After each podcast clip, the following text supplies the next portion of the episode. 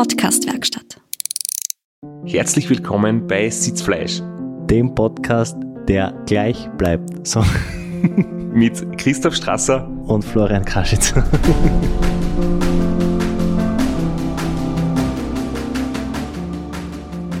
Those who know, know. Sagen wir so. ich weiß nicht, was du meinst. Ja, du bist da schon zu alt, aber da kommt, dazu kommen wir später noch. Ich kann da gern meinen Vorschlag vom Intro sagen. Ich würde sagen, der Podcast für die Altersklasse 40 plus. Ah, ja, der wäre besser gewesen. Aber jetzt, jetzt pickt's einmal. Ja, und heute zu einer speziellen Folge. Es liegen keine Zetteln vor uns. Wir plaudern einfach drauf los. Du bist der Radrennen gefahren. Ich bin eine halbe Challenge gefahren und darüber werden wir jetzt ein bisschen reden einfach. Ja, wir haben beide wieder aktiv ähm, aufs Pedal gedrückt, nachdem wir jetzt über das Transcontinental Race sehr viel erzählt haben, haben wir jetzt wieder Aktuelles, sehr viel Aktuelles zu berichten und ich weiß von dir noch gar nicht viel, muss ich ehrlich sagen. Wir haben uns absichtlich nicht zu viel unterhalten, damit wir heute in der Podcast-Werkstatt einigermaßen spontan sind. Ja, und ich frisch und brühwarm erzählen kann und äh, ich weiß auch nichts vom Kottel, was dein großes Event war, dein Saisonabschluss, der nicht so krönend wie erhofft vielleicht von dir. Ja, den King of the Lake, ich bin zumindest ins Ziel gekommen und in einer Zeit, die gar nicht so schlecht war. Ähm, aber ich weiß nur, du bist ein Gravel-Rennen gefahren oder ein Gravel-Projekt oder ein Gravel-Abenteuer. Und ich habe dann in deiner Insta-Story gesehen, du bist irgendwann nimmer gefahren. Ja, äh, mein erstes DNF überhaupt. Und äh, ich hätte mir gedacht, es wird mir schwerer fallen, weil ich schon von mir selbst so das Bild gehabt habe, dass ich schon einer bin, der durchbeißt. Und jedenfalls zu Ende fährt, egal wie schlecht und egal wie langsam, aber äh, da hat es unter anderem technische Probleme gegeben.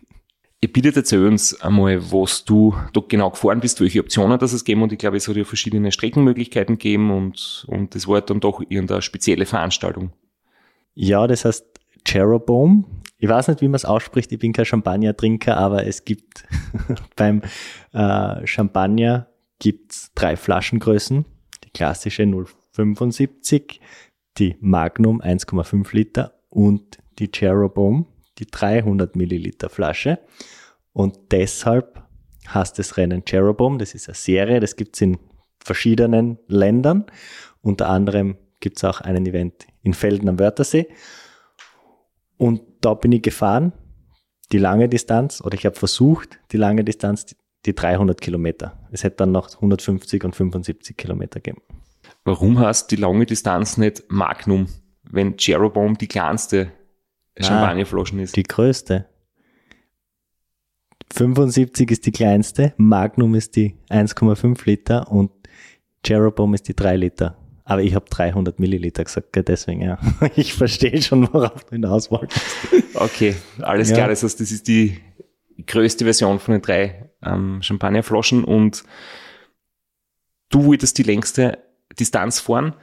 Ähm, wie wir vor, vor deinem Start hin und her geschrieben haben und die dir noch alles Gute gewünscht habe, hast du geschrieben, dass du morgen um sechs oder um halb sieben startest. Ähm, wie kommt es zustande? Gibt es da kein, es, keine Startzeit? Es gibt keine fixe Startzeit. Es ist ja auch offiziell kein Rennen. Es ist eine, eine Challenge, aber natürlich schaut jeder auf den Tracker und natürlich werden im Ziel die Zeiten verglichen. Aber es war der Start frei zu wählen. Es gab auch ein Zweier-Team, das sind schon am Donnerstag gestartet, weil die haben sich das vorgenommen mit dreimal Schlafen, jeden Tag 100 Kilometer und drei, dreimal Schlafen in einem Hotel oder in einer, in einer Pension und deswegen sind die schon am Donnerstag gestartet. Mein Plan war ja durchzufahren, und deshalb habe ich den frühestmöglichen Start angepeilt. Aber wenn es halt keine fixe Startzeit ist und man in der Früh um 5.30 Uhr aufsteht, wie motiviert ist man dann am Start zu stehen. Aber ich habe es dann tatsächlich geschafft, um 6.04 Uhr loszufahren. Ähm, wie kann ich mir das jetzt vorstellen, ähm, wenn es keinen Start gibt, du kannst starten, wann du möchtest, du hast einen Tracker mit dabei, es wird deine Zeit im Prinzip abgenommen beim Start und im Ziel und das ist ja dann eigentlich wie wenn es da ein Strava-Segment fährst, oder? Wo eigentlich jeder die gleiche Strecken fährt und schlussendlich, egal wann du fährst, die Zeit ist irgendwie entscheidend. Ja, nicht ganz egal, wann du fährst, weil um 22 Uhr am Samstag sollten alle im Ziel sein und Strava-Segment ja, aber nachdem dann doch irgendwann alle gleichzeitig auf der Strecke sind, würde ich es mehr als Einzelzeitfahren bezeichnen, so vom, vom Format her. Wie viele Leute sind da ungefähr dabei?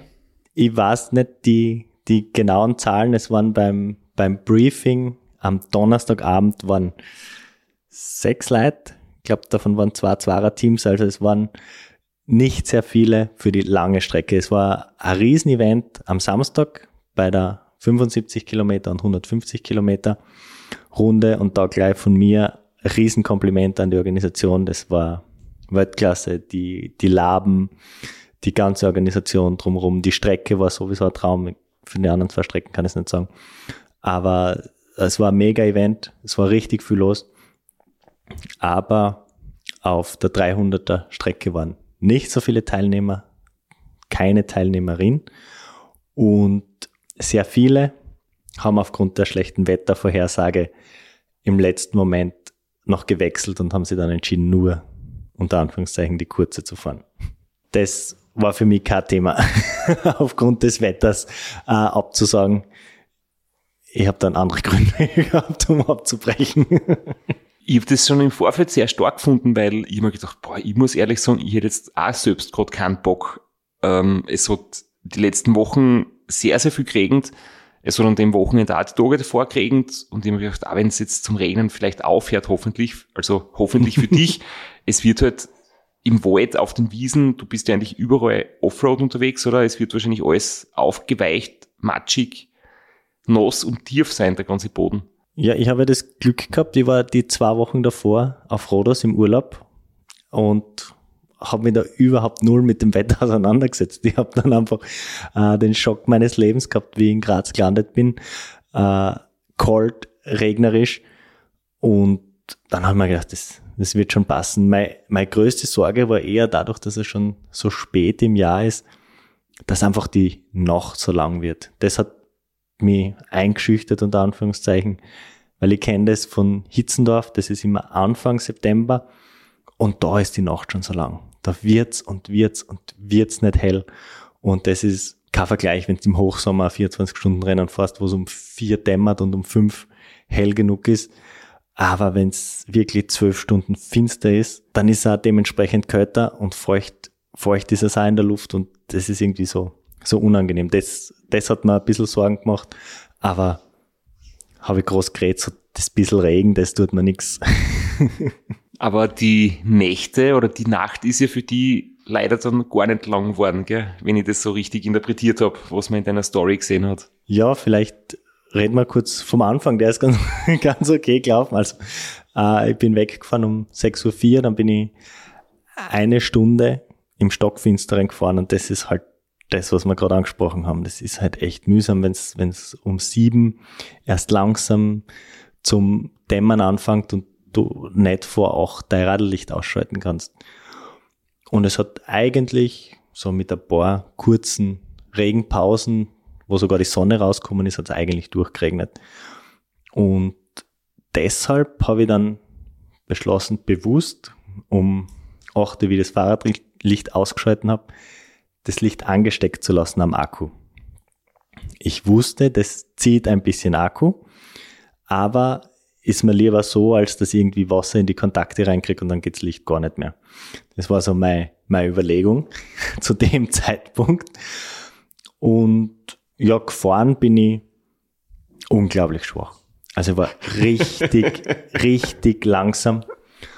Und es ist wirklich nichts weitergegangen. Ich habe keinen Druck aufs Pedal gekriegt. Ich habe mich immer so, so lasch und leer gefühlt, obwohl ich eigentlich mich gut ernährt habe weil es ja vergleichsweise kurzes Rennen war und für so knapp 24 bis 30 Stunden, was ich geplant gehabt habe. Ah, da kann man recht viel mitnehmen und auch hochwertige Sachen. Ich habe zwei Trinkflaschen voller äh, Elektrolytgetränke mitgehabt, dann Trinkrucksack, sehr viel Riegel und Hast du neue Riegel gehabt oder hast du nur die gehabt, die da beim Seven Serpents überblieben sind? Die Seven, ausgehärteten. Seven Serpents und Barcelona, den habe ich natürlich wieder mitgehabt. den werde ich so lange mitnehmen, bis ich ihn irgendwann essen muss. Hast du ihn mittlerweile gegessen, oder? Nein. Okay. Dafür war ich nicht lang genug unterwegs. Aber ja, ich war richtig schwach und es lag nicht an der Ernährung oder an, an den Temperaturen, sondern ich war einfach richtig schlecht drauf. Und ich verstehe es nicht, obwohl ich fünf Wochen davor kein einziges Mal am Rad gesessen bin. Das muss ja eigentlich, das muss ja eigentlich dafür sorgen, dass ich voll fit bin und voll da bin.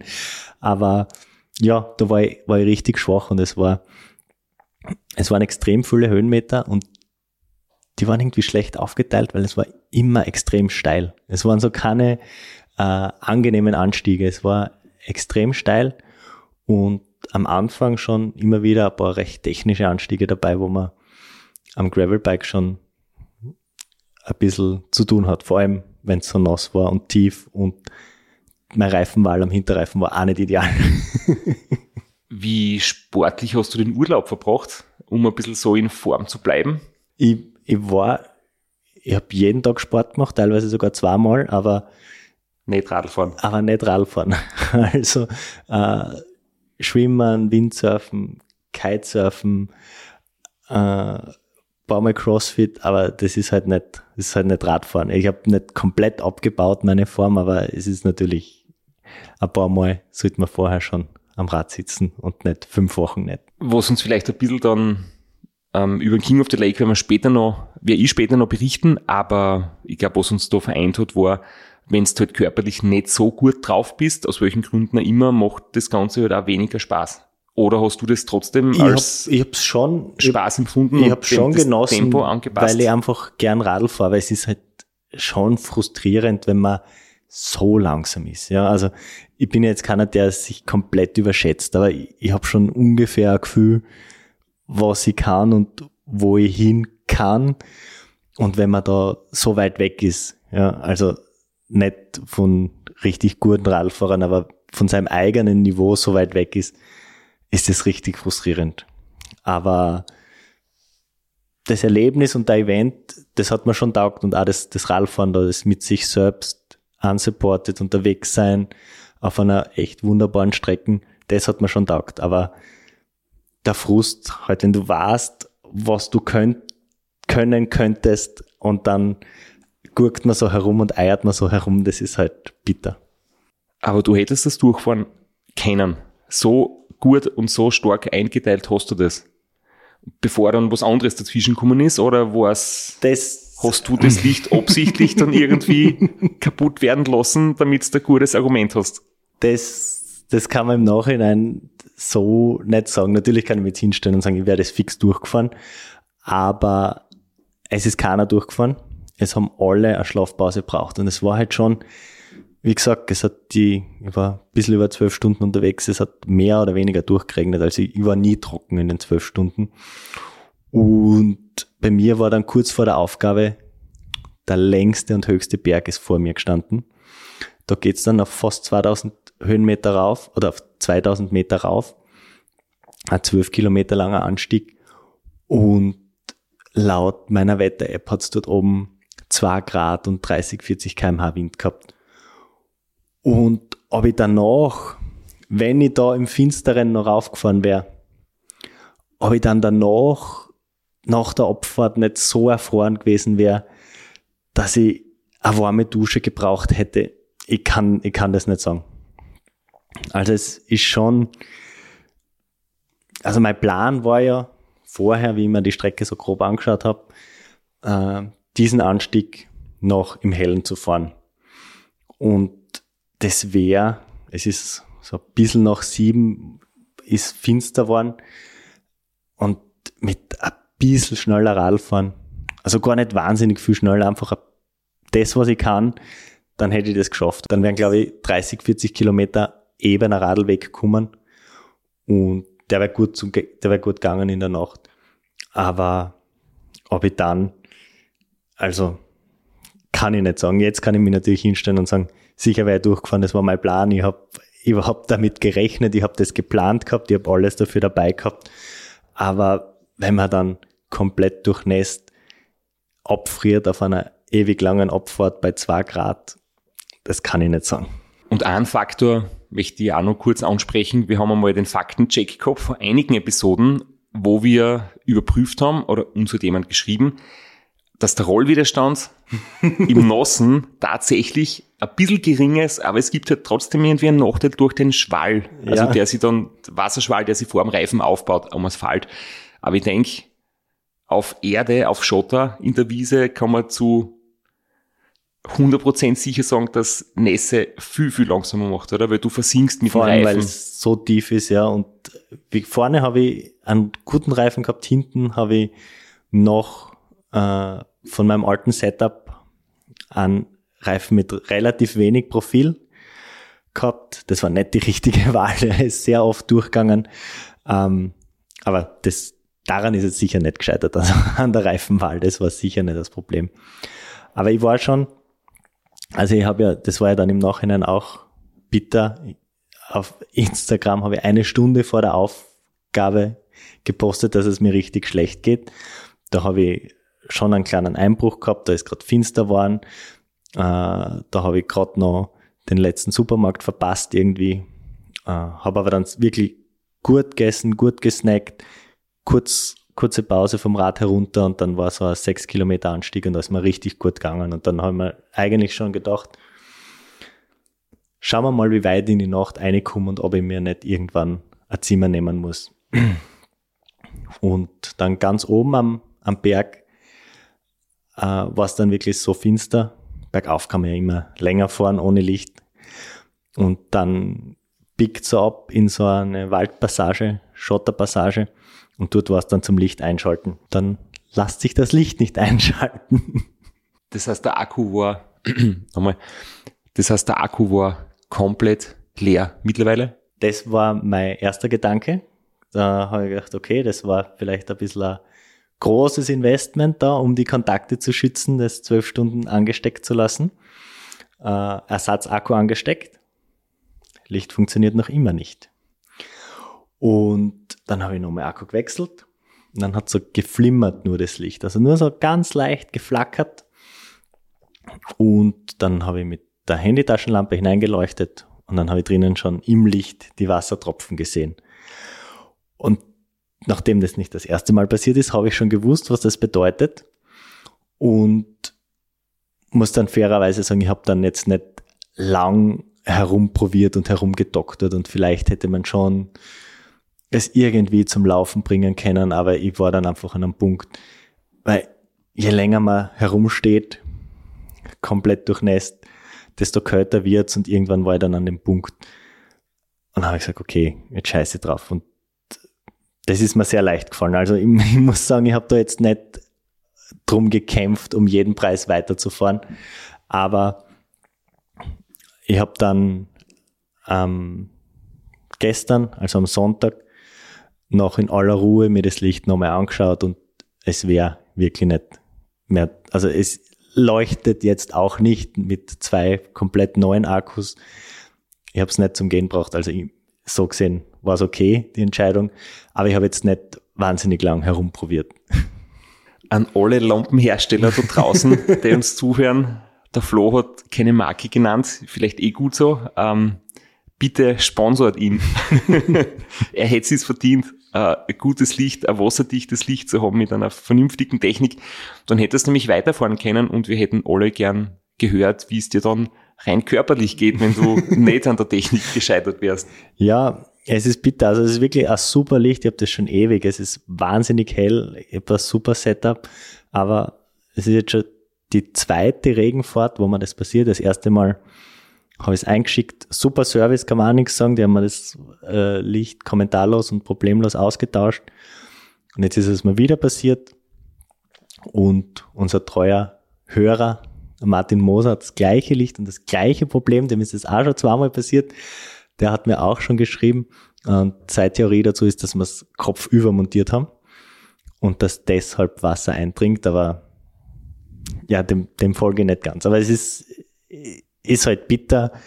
Ich hätte schon gern gesehen, äh, wie weit ich komme, ob ich diesen 12 Kilometer Anstieg noch in Angriff genommen hätte oder ob man nach der Abfahrt, die noch vor mir war, eh schon so kalt gewesen wäre und nachdem es dann für 30 Kilometer der letzte Ort gewesen wäre, wo es Unterkünfte gegeben hat, ob ich dann eh nicht aufgeben hätte oder mich niedergelegt hätte für ein paar Stunden. Zwei Fragen habe ich an dich. Erstens, wenn du bei so einem Rennen aufgibst, es ist kalt, es regnet, es ist bereits dunkel, du stehst irgendwo in der Pampa, äh, ich weiß nicht, in Kärnten oder in Italien, aber das waren die zwei Länder, die auf der Streckengegend sind. Slowenien ähm, auch, aber ich war noch in Kärnten. was machst du dann? Weil das so wie man beim Transcontinental gedacht, wenn du irgendwo in zum Beispiel Serbien stehst oder in Rumänien oder auf diesem Offroad-Parcours, wenn du aufgibst, passiert nichts. Du kannst in kein Auto einsteigen, es, es, es wird dir dann nicht wärmer oder du kriegst nichts zum Essen, sondern du gibst auf und stehst immer noch in der gleich bescheidenen Situation wie bisher. Das heißt, irgendwo im Regen und es ist nach der Aufrufe gleich kalt wie vorher. Wie ist das bei dir gewesen? Das war bei, oder das ist bei dem Rennen und bei der Strecke das Coole. Äh, du kannst eigentlich auf jeden Punkt der Strecke, also musst halt durch den Wald wieder, kommst auf eine Bundesstraße, relativ einfach zurück zum Startzielpunkt fahren. Der weiteste Punkt, wo du von Startziel am weitesten weg bist, ist in Hermagor. Das ist genau dort, wo ich aufgegeben habe. Du von dort sind 80 Kilometer nach Felden. Das ist auf der Bundesstraße. Also ist nicht lustig, aber ist immer, glaube ich, schaffbar. Also wenn es zum Aufgeben ist, okay, setz die in die Tankstelle, kaufst da Cola. Also die 80 Kilometer schafft schon irgendwie. Und ich habe sowieso das Glück gehabt, ich habe den vorletzten Zug noch erwischt. Äh, von Hermagor nach Villach und dann fünf Minuten später den Anschlusszug von Villach nach Felden. Also ich war dann mit dem Zug eine Stunde 14 unterwegs. Das, aber da habe ich Glück gehabt, das war der vorletzte, der letzte. Wir haben 20.44 Uhr gegangen, dann bis 5 in der Früh nichts. Dann dann hätte ich halt, ich habe ja noch ein Notlicht gehabt, so ein kleines LED, das habe ich immer als genau für solche Fälle dabei. Das reicht natürlich nicht, um eine Gravel-Abfahrt in der Nacht zu fahren, aber um auf der Bundesstraße äh, 80 Kilometer zu fahren, dafür reicht's. Meine Rücklichter waren ja eh noch in Ordnung und um gesehen zu werden, dafür ist es gut genug. Also das hätte ich dann schon geschafft, aber es ist natürlich ist natürlich scheiße. Ja. Ich hätte auch noch mir in Hermagor ein Zimmer nehmen können und am nächsten Tag weiterfahren. Das wollte ich aber nicht, weil ich schon irgendwie so das im Kopf gehabt habe, ich möchte es durchfahren und das auf zwei Tage fahren. Äh, und nachdem ich eh schon so langsam war am ersten Tag, dann, dann ich muss ja dann schlafen bis, bis nach sieben. Ich kann ja nicht, ich kann ja nicht drei, vier Stunden schlafen weil mein Licht funktioniert nicht immer nicht, sondern muss dann wirklich die komplette Nacht durchschlafen, kann nicht vor sieben wegfahren. Und dann nochmal zwölf Stunden, das war mir dann, es wollte ich dann nicht. Und dann Felden ist mein Auto gestanden und dann habe ich gedacht, dann fahre ich noch heim. Es, es war mir einfach, äh, ja, das war einfach so, weil ich diese Zielsetzung gehabt habe, ich möchte es durchfahren, jedenfalls. Äh, ich möchte es versuchen durchzufahren und wenn, wenn ich schlafe, dann nur zwei, drei, von mir aus vier Stunden. Aber so das wirklich auf zwei Tage anzulegen, das wollte ich dann einfach nicht mehr. Und da habe ich, das habe ich nicht im Kopf gehabt als, und dann war das für mich erledigt. Das wäre meine zweite Frage. Wie haben das die Leute gemacht, die durchgefahren sind? Ähm, mit Schlafen unterwegs, bei dem Wetter kann man nicht im Freien schlafen. Zimmer hat es überall gut verfügbar gegeben oder hat es dann Leute gegeben, die das wirklich durchgefahren sind. Aber du hast gesagt, eigentlich hat jeder Pause gemacht. Es hat jeder Pause gemacht. Also die, das Zweierteam, das habe ich schon gesagt, die haben von Anfang an, die haben schon für zwei Nächte Zimmer gebucht gehabt. Die sind jeden Tag 100 Kilometer gefahren. Das andere Zweierteam hatte auch in Hermagor eine Unterkunft. Das ist ziemlich genau bei der Hälfte, bei 150 Kilometer gewesen. Und der andere, der durchfahren wollte, das habe ich nur am Tracker gesehen, der hat in Tavis jedenfalls einige Stunden Stehzeit gehabt. Was er dort genau gemacht hat, weiß ich nicht. Also ich habe dann auch das nur dann am nächsten Tag, nachdem ich schon daheim war, geduscht war, ausgeschlafen war am Tracker gesehen, der steht nur immer in Tavis gleich, wie zu dem Zeitpunkt, wo ich weggefahren bin. Also der dürfte dort auch. Vielleicht hat das Outdoor probiert, aber er hat ziemlich kleines Gepäck gehabt, also Zeit habe ich keins gesehen. Aber vielleicht hat er sich dort einfach ein Zimmer genommen. Der Wladimir. Wir wissen ja, dass nicht nur bei Langstreckenradrennen, sondern generell, aber wir reden halt über Langstreckenradrennen immer die mentale Seite eine wichtige Rolle spielt und damit einhergehend auch die Zielsetzung. Ähm, deine war jetzt ziemlich fix auf Durchfahren. Jetzt hast du unterwegs nicht unbedingt umdisponieren können in deinem Kopf und dir damit vielleicht ähm, ja, im Vorfeld so sicher einen Ehrgeiz verschafft und eine Motivation, aber wenn es dann halt nicht noch Plan läuft, was leider fast immer so ist, ähm, hast sicher im Kopf ein gröberes Problem gehabt. Genau, also das, das, das war für mich klar, dass also in dem Moment, wo ich gewusst habe, dass ich es nicht durchfahren kann und auch nicht mit so meinem, meinem Plan B vier Stunden ein Zimmer nehmen, warm duschen und äh, vielleicht die Sachen halbwegs trocken kriegen, dass es auch nicht gehen wird, weil ich dann immer noch im Finsteren stehe ohne Licht, äh, habe ich es einfach nicht kennen oder ich habe mich nicht dazu durchringen können, zwölf Stunden zu schlafen und dann am nächsten Tag die restlichen 150 Kilometer zu fahren. Das, das habe ich irgendwie überhaupt nicht im Kopf gehabt. Das war für mich gar kein Thema. Also das, das äh, da merkt man, wie wichtig das ist. Wenn ich das angehe und sage, ich brauche jedenfalls zwei Tage und probiere es durchzufahren, dann wäre das immer gegangen. Dann hätte ich die Option gehabt. So habe ich diese Fallback-Position einfach gar nicht gehabt. Äh, aber zu den Zielen noch, ich habe mir eben gedacht, 300 Kilometer. Beim Seven Serpents habe ich einen Zehnerschnitt gehabt, also von der Bewegungszeit. Höhenmeter sind ähnlich, Terrain vielleicht ein bisschen einfacher, deswegen habe ich dann gesagt, okay, 24 äh, Stunden bis 30 Stunden, das nehme ich mir vor, dann bin ich am Samstag zu Mittag um 12 Uhr wieder in Felden zurück und dann habe ich am Donnerstag beim Briefing noch erfahren, die Zeit vom Ulrich Bartholmeus, der das letztes Jahr gefahren ist. Die gleiche Strecke, aber in die andere Richtung. Was, glaube ich, so wie die Höhenmeter verteilt waren, nicht den großen Unterschied gemacht hat. Und der hat 18 Stunden braucht und dann haben wir gedacht, ja, ein Drittel. Das schaffe ich auch. ein Drittel langsamer oder nochmal ein Drittel länger als der Ulrich sollte jedenfalls drinnen sein und dann habe ich irgendwie so die 24 Stunden schon recht fix angepeilt gehabt. Habe aber dann eben für die ersten 150 oder 152 Kilometer, die ich dann tatsächlich gefahren bin, knapp unter 12 Stunden braucht und äh, das wäre dann schon fast ein negativer Split gewesen. Also die 24 Stunden wären auch sehr knapp geworden, so, so wie ich unterwegs war an, an dem Tag. Ja, zur Zielsetzung fällt mir jetzt irgendwie nur ein, dass es halt auch realistisch sein muss. Und äh, gerade bei so einem Event kommt halt auch der Wettereinfluss dazu. Und der spürt dann halt mit, ob er Ziel, und der spürt dann halt mit, ob ein Ziel realistisch ist unter diesen Umständen oder nicht. Weil bei Sonnenschein, bei warmen Temperaturen wäre es durchaus realistisch gewesen. Und bei ein bisschen mehr Druck am Pedal sowieso. Aber ich finde, du bist super gefahren. Ganz egal, egal, was die anderen ganz sagen. egal, was die anderen sagen. Ich finde, du hast das gut gemacht. Ja, ich hoffe jetzt nicht, dass mir die DNFs in Zukunft so leicht fallen. Also das, das war das, was mir dann schon ein bisschen im Nachhinein, also es wurmt mich wahnsinnig, ja. Äh, vor allem aus so einem dummen Grund.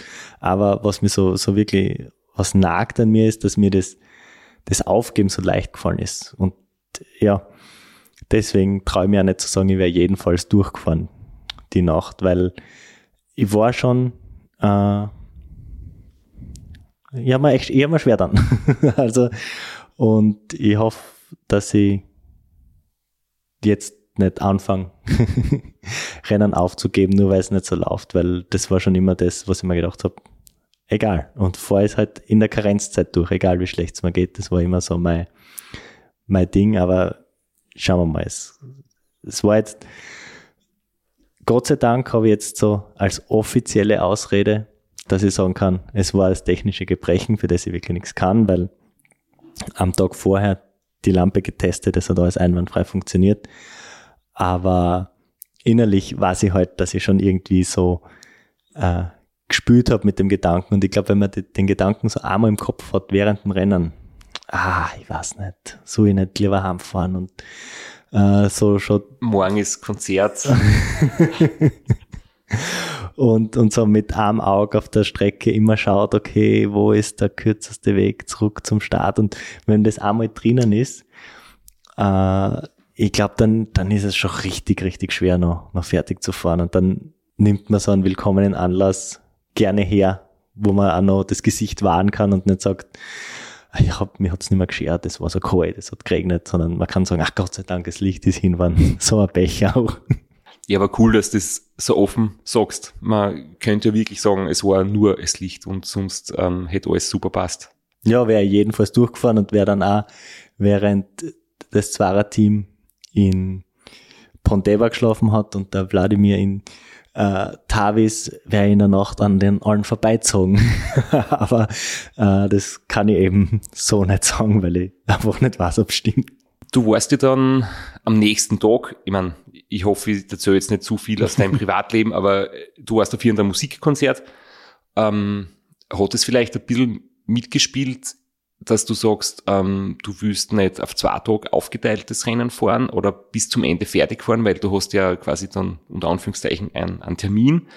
Ähm, das war ja für mich zum Beispiel so, dass ich gesagt habe, ich möchte nicht, dass im Ziel von Transcontinental wer auf mich wartet, weil dann habe ich irgendwie einen Zeitstress oder will niemanden warten lassen. Ich will einfach alle Bedingungen so schaffen, dass es völlig irrelevant ist, wann ich ankomme. Und wenn du Konzertkarten hast, du willst nicht das Konzert verpassen, hat das mitgespielt ich, ich glaube nicht, weil ähm, meine Partnerin schon jemanden gehabt hat, mit dem sie aufs Konzert gehen kann. also du warst nur die Notlösung, dass du mitgehen kannst. Die andere war die Notlösung, man weiß es nicht, aber, aber das war deswegen, ja, das glaube ich nicht. Das, das war nicht. Das war eher schon, dass ich von Anfang an mir gesagt habe, ich würde es nicht auf zwei Tage fahren. Also unabhängig vom Konzert. Ich hab noch eine Bitte, und zwar, ich hab beim Intro keine Ahnung gehabt, was du da gesagt hast. Ich hab's eigentlich auch schon wieder vergessen, aber hat das irgendwas mit der Musik zu tun? Ja, das ist, das ist so ein Hinweis oder eine Anspielung aufs Konzert. Äh, zwar war das Apache-Konzert und äh, das ist so seit Tagline, Apache bleibt gleich und äh, deswegen wollte ich das unterbringen. Gut, dieser kleine äh, Ausflug in die Welt der Musik äh, hat mir jetzt meinen Übergang irgendwie verhagelt, den ich mir zurechtgelegt habe, weil schlechtes Wetter hat es ja beim King of the Lake auch gegeben. Der war zwei Wochen vor meinem Gravel-Rennen. Und ja, da, darüber reden wir jetzt noch ein bisschen. Und ich denke, über eine Stunde kann man schlechtes Wetter eher wegstecken als über zum Zeitpunkt meiner Aufgabe schon zwölf Stunden. Ja, der King of the Lake ist immer Mitte September jedes Jahr und es hat eigentlich die letzten Jahre, ich bin jetzt schon seit 2016 fast jedes Jahr dabei, nur einmal habe ich es ausgelassen, wo das Race Round Niederösterreich im Herbst gewesen ist. Und immer schönes Wetter, also immer Sonnenschein, immer so Herbst, immer wenig Wind und wirklich halt so, dass du sagst, äh, eigentlich so spätsommerliche, wirklich Traumverhältnisse. Und immer jahrelang schon gedacht, es wäre mal spannend, wie das ist, wenn es wirklich so wie halt im Herbst das oft passiert, wenn es einmal regnet, weil das wäre irgendwie Maiwetter, mir tut der Regen weniger weh als vielleicht anderen oder die kalten Temperaturen und heuer war es leider soweit. Also eigentlich ist es mir wahrscheinlich trotzdem entgegenkommen, nur habe ich heuer einfach keine gute Form gehabt. Und ich glaube, es war so ähnlich wie bei dir. Ähm, ich habe im Vorfeld zuerst einmal so eine, eine gute Ausgangslage gehört, nämlich dass der Tobias Heckel, der voriges Jahr gewonnen hat und auch der einzige war, der vor mir gewesen ist. Voriges Jahr war ich Zweiter mit einer Zeit von unter 58 Minuten. Ähm, der Vorteil in der anderen Kategorie, der eine Elite-Lizenz. Das heißt, ähm, ich bin da irgendwie so gegen meinen Willen oder die Leute haben halt nicht gewusst, wie ich in Form bin, aber ich bin halt irgendwie so ein bisschen zum Favoriten ähm, gekürt worden. Und ich habe genau gewusst, es ist absolut nicht realistisch. Ich habe in die letzten Wochen im Training einfach überhaupt nicht an die normalen Leistungen der letzten Jahre anknüpfen können. Ich habe beim Intervalltraining einfach meine Watt nicht treten können, wie ich es machen wollte oder, oder hätte sollen, um eine vernünftige oder eine siegwürdige Zeit beim King of the Lake zu erreichen. Und ich habe halt einfach gemerkt, dass ich, dass ich keinen Spaß gehabt habe, weil Radlfahren macht entweder Spaß, wenn du es wirklich ohne Stress machst, aus Freude, ähm, eine coole Runde mit coolen Leuten oder allein oder wie auch immer. Aber wenn du halt wirklich konsequent trainieren möchtest und du merkst einfach bei jeder Einheit, du kannst die Watt nicht leisten und du bist statt viermal vier Minuten mit 400 Watt zum Beispiel, fährst das erste Watt mit 380 und du merkst schon, es geht halt nichts mehr, dann beim zweiten noch 360 und beim dritten Intervall bist auf 320 und musst abbrechen. Ähm, so sind halt viele Wochen jetzt die letzten, in letzter Zeit gelaufen, weil ich irgendwie gemerkt habe, dass das Transcontinental Race doch noch sehr, sehr in den Knochen steckt. Eine Theorie dazu, warum das so sein könnte oder ein Faktor, ein Mitgrund, den hast du sehr ausführlich in einem Instagram-Posting besprochen, das ich auch mit Interesse gelesen habe, weil das haben wir in dem Detail eigentlich nicht bei uns im Podcast besprochen. Und du hast dann dich noch weiter hineingefuchst und hast das noch weiter ausgeführt und äh, vorher habe ich gesagt, wir haben keinen Zettel dabei, aber den anderen Zettel, den hast du jetzt doch noch rausgekramt wo du das genau aufgelistet hast, was dir genau fällt, wie viel Gramm und wie viel rohe Eier das sind. ja, ähm, ich habe mit dem Max Kinselbauer ähm, gesprochen und ähm, mit meinem Trainer und wir haben das versucht zu analysieren, weil es in dem Fall wirklich schwierig ist. Ähm, beim RAM hat man medizinische Betreuung, man hat vor dem Start die Ausgangslage, Körpergewicht, ähm, man hat ein Blutbild machen lassen beim Arzt oder so, man sieht, ähm, wenn sich gesundheitlich was verändert, äh, man hat die Ernährung genau protokolliert, wie viel Gramm Kohlenhydrate, wie viel Gramm Protein und so weiter. Und beim Transcontinental weiß man nicht viel, außer man hat abgenommen und man hat ziemlich viel Junkfood eingekaut und alles so, so minderwertige, zuckerhaltige Sachen, die man schnell kriegt. Ähm, wir haben es bei der letzten Episode grob überschlagen, aber das sind halt wirklich mehr so, so realistische Schätzungen, aber keine Daten. Und ich habe jetzt einfach gesagt, okay, wenn ich in 40 Stunden Fahrzeit habe ich beim Transcontinental 25.000 Kalorien verbraucht. Und beim RAM wäre es ähnlich gewesen, weil die, die Leistung sehr ähnlich war. Aber zugeführt hätte ich beim RAM 40 Packerl Ensure. Und da drinnen sind halt auch pro Packung 12,5 Gramm Proteine. Und das heißt, ich wäre deswegen sicher nicht schneller gefahren, wenn das beim Transcontinental auch gehabt hätte, aber ich hätte weniger Schaden angerichtet, weil Protein ist zwar wichtig für die Regeneration nach dem Training oder nach dem Rennen, aber auch, dass unterwegs weniger Muskelstruktur angegriffen wird oder beschädigt wird oder abgebaut sogar wird. Und das merkst du halt nicht, wenn du unterwegs bist, weil zum Weiterfahren reicht schon, wenn du Unmengen von Zucker einhaust, weil dann hast du genug Treibstoff, aber es wird halt viel mehr kaputt an Muskelsubstanz. Und wenn ich zum Beispiel jetzt mit herkömmlichen Essen diese 500 Gramm insgesamt Protein, was ich über ein Schuh in 40 Stunden bekommen hätte, zuführen müsstet, habe ich ausgerechnet, wären das zweieinhalb Kilo Räucherlachs. Ähm, auch so ein Backel, die, die handelsüblichen haben meistens 150 oder 200 Gramm, das heißt, das wären ähm, 12 bis 13 Packungen Räucherlachs. Das heißt, alle drei Stunden. Das ist wahrscheinlich sehr schwer verdaulich. Und nicht ideal zum Transportieren. Ich meine, auch zwei Packungen Räucherlachs kriegst du schon in die Trikottasche. Vielleicht packst du ihn aus, dann ist er gesalzen auch gleich. Aber ansonsten wird's, wird's schwierig. Ja, das wären 80 Eier oder für alle, die vegan sind, 6 Kilo Tofu. Und ist einmal 6 Kilo Tofu in 40 Stunden oder 80 Eier. Und das ist jetzt nur eine Veranschaulichung. Man kann natürlich erstens das Ganze nicht essen und wenn man es essen würde, ist die Frage, ob das der Magen aufnehmen kann, ob das verstoffwechselt werden kann.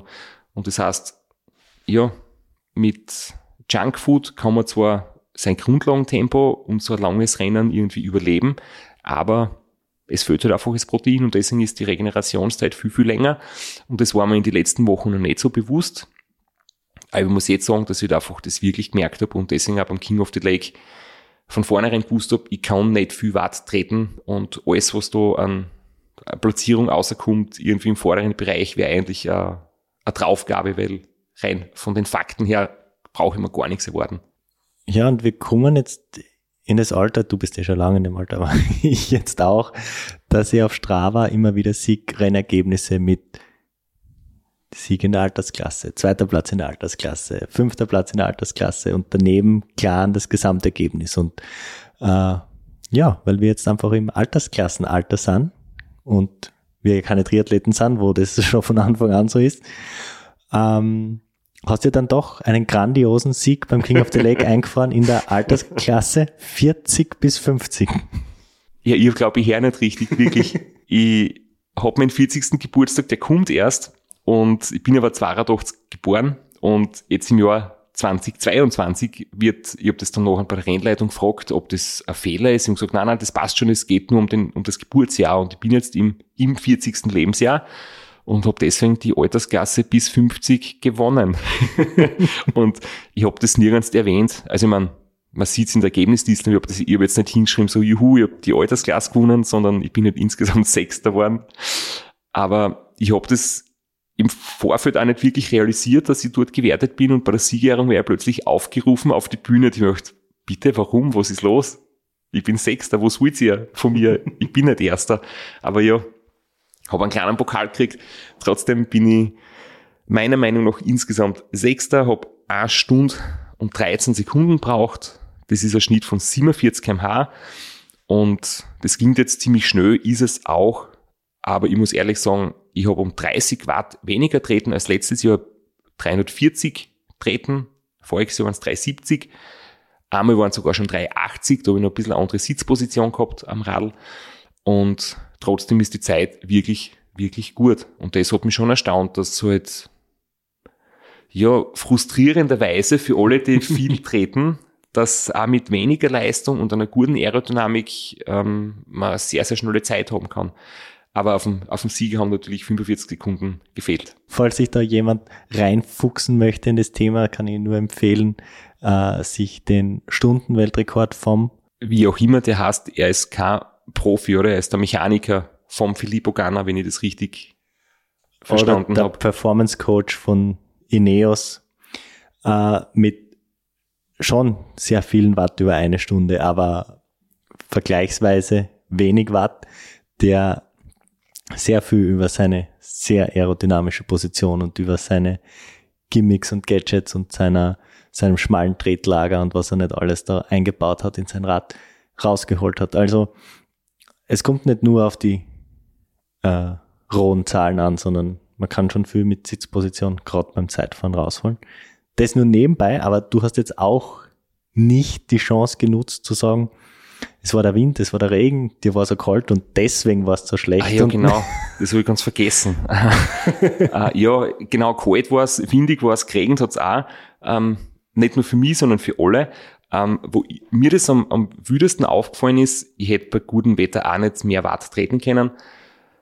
Aber ich bin so noch circa zwei Drittel der Strecken. Ähm, Im, Im letzten Abschnitt ist ja die Strecken grundsätzlich sehr fordernd, weil hügelig und da sind einige jetzt für Zeitvorverhältnisse, wo die erste Hälfte sehr, sehr flach ist, dann ein paar Anstiege drinnen. Und dann bin ich nicht einmal aus dem Sattel gegangen ein bisschen im Wiegetritt, weil ich mir gedacht habe, meine, meine Finger, meine Arme, meine Oberarme sind schon so kalt, ich muss einmal ein bisschen mich bei den Händen bewegen. Ähm, mich hätte fast vorne vom Rad geschmissen, weil ich einfach mit dem, mit dem Bizeps, mit meinen Oberarmen einfach fast eingesunken bin und vorn vom Rad köpfelt bin, weil einfach meine, meine Arme mich nicht mehr gehalten haben im Wiegetritt. Das war ganz, ganz schlimmer Moment irgendwie, dass ich gemerkt habe, ähm, mein Muskel lässt sich nicht mehr anspannen. Ähm, und das haben einige andere Leute auch berichtet, dass einer so kalt worden ist auf, auf Armen und, und Fingern. Das war eigentlich für die meisten das große Problem. Ähm, Schalten, Bremsen, Steuern. Man fährt dann ein bisschen vorsichtiger in die Kurven. Ähm, ja, es macht wahrscheinlich eine Spur langsamer, Aber ich muss sagen, bei 35 Grad wäre ich sicher noch langsamer gewesen, weil dann hast du ein Problem mit der Hitze.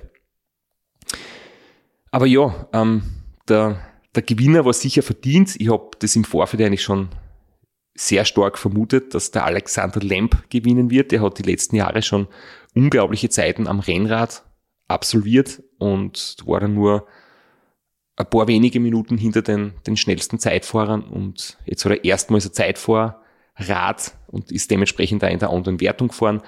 Und ich habe mir schon gedacht, mit seiner Rennradzeit, jetzt Umstieg aufs Zeitfahrrad, da wird er wahrscheinlich schwer zu schlagen sein und genauso war es dann auch. Aber jetzt nochmal zurück zum Setup. Ich habe ja von meinem von meiner guten Ausrüstung und Sitzposition vom letzten Jahr profitiert. Für voriges Jahr habe ich wirklich das komplette Jahr darauf ausgelegt, auf die 24 Stunden Zeitfahren mit 1026 Kilometer mit dem gelungenen Weltrekordversuch und da habe ich da wirklich das meiste Training am Zeitfahrrad gemacht und heuer war ich einfach auch von der Sitzposition, ich bin gleich oben gesessen, aber habe mich nicht so wohl gefühlt und nach 24 Stunden Rekordversuch und einem anderen 24-Stunden-Rennen in Dänemark bist du körperlich einfach recht schnell wieder fit, weil du baust nicht so ab. Und heuer durchs Transcontinental ich einfach richtig abgebaut. Das wird nur Zeit dauern, bis ich wieder so mein Leistungslevel erreiche. Und ja, das waren die gravierendsten Unterschiede. Ich muss aber sagen, dass ich eigentlich sehr zufrieden bin mit der Zeit von einer Stunde 13 Sekunden. Und natürlich dem ersten Platz in der Altersklasse. ja, das musst du jetzt nutzen. Jetzt hast du äh, drei, vier gute Jahre, dann kommen die, die nächsten. Die jungen 40-Jährigen. Die, jungen 40-Jährigen nach, dann wird's wieder schwierig. du hast noch ein paar Jahre Zeit, oder? Bis dorthin. Ich habe noch ein paar Jahre Zeit und kann jetzt auch meinen geheimen Plan enthüllen. Die peile an. Also ab der Altersklasse 40 bis 50. Äh, da habe ich jetzt da gute vier Trainingsjahre vor mir und dann bin ich da. du verabschiedest jetzt in die Offseason, wirst, äh, wirst weniger Radfahren, wirst wieder deinen Körper komplett zerstören beim, beim Spazierengehen, weil Wandern, weiß ich noch nicht, ob man das schon wenden Doch, doch, kann. ich sitze ich sitz heute schon in, mit Bergschuh da, weil ich gerade vom, von einer der ersten kleinen Wanderrunden gekommen bin. Ja. Spazierrunden. Aber was gleich bleibt, ist deine tägliche Routine. Das stimmt, aber für mich ist die Routine zwar wichtig, aber nicht der ausschlaggebende Faktor, warum ich großer Fan von AG1 von Athletic Greens bin. Da geht es mir nämlich in erster Linie um die Inhaltsstoffe und die 75 Vitamine und Mineralstoffe. Die auch zu einer Regeneration beitragen können. Und wie wichtig das ist, haben wir ja jetzt in der Folge gehört. Vor allem, wenn man sie zwischenzeitlich einmal schlecht ernährt. Das kann man sich schon mal erlauben, das ein oder andere Mal. Wichtig ist aber, dass man das restliche Jahr eine gesunde und ausgewogene Ernährung hat und die unterstützt mit seiner täglichen Dosis AG1 von Athletic Greens. Wenn auch du deine Nährstoffversorgung unterstützen möchtest mit AG1, dann findest du auf www.athleticgreens.com slash Sitzfleisch alle weiteren Infos dazu plus die Möglichkeit zu bestellen und ein Abo abzuschließen. Wenn du unser Partnerangebot nutzt, bekommst du einen Jahresvorrat an Vitamin D3 und K2 und fünf praktische Travel Packs. Jetzt machen wir noch einen kleinen Ausblick. Wir haben uns über zwölf Episoden übers Transcontinental Race geredet. Wir haben eine halbe Episode über dein halbes Jeroboam geredet und eine halbe Episode über meinen ganzen King of the King of 40 Plus Lake. Ja. Und wir werden jetzt wieder etwas anderes im Schwerpunkt haben in den nächsten Wochen. Und zwar werden wir wieder Gesprächsgäste haben. Da dreht es sich nicht mehr um das, was wir so gemacht haben über den Sommer, sondern wir reden mit Leuten, die spannende Sachen gemacht haben und holen sie zu uns in die kommenden Ausgaben von Sitzfleisch. Und auf das freuen wir uns schon sehr. So viel können wir vorwegnehmen. Es sind Wahnsinnsgäste und es ist ein super Programm mit spannenden Gesprächspartnern und äh, da freut man schon sehr drauf. Aber weil wir jetzt so eingekackelt haben und zwölf Folgen produziert haben, teilweise vier, fünf in einer Woche, äh, gönnen wir uns jetzt für die nächste Zeit während deines Sabbaticals äh, wieder einen Veröffentlichungsrhythmus von 14 Tagen. Und wenn du aus dem Urlaub zurückkommst, dann schauen wir, ob wir es wieder wöchentlich schaffen.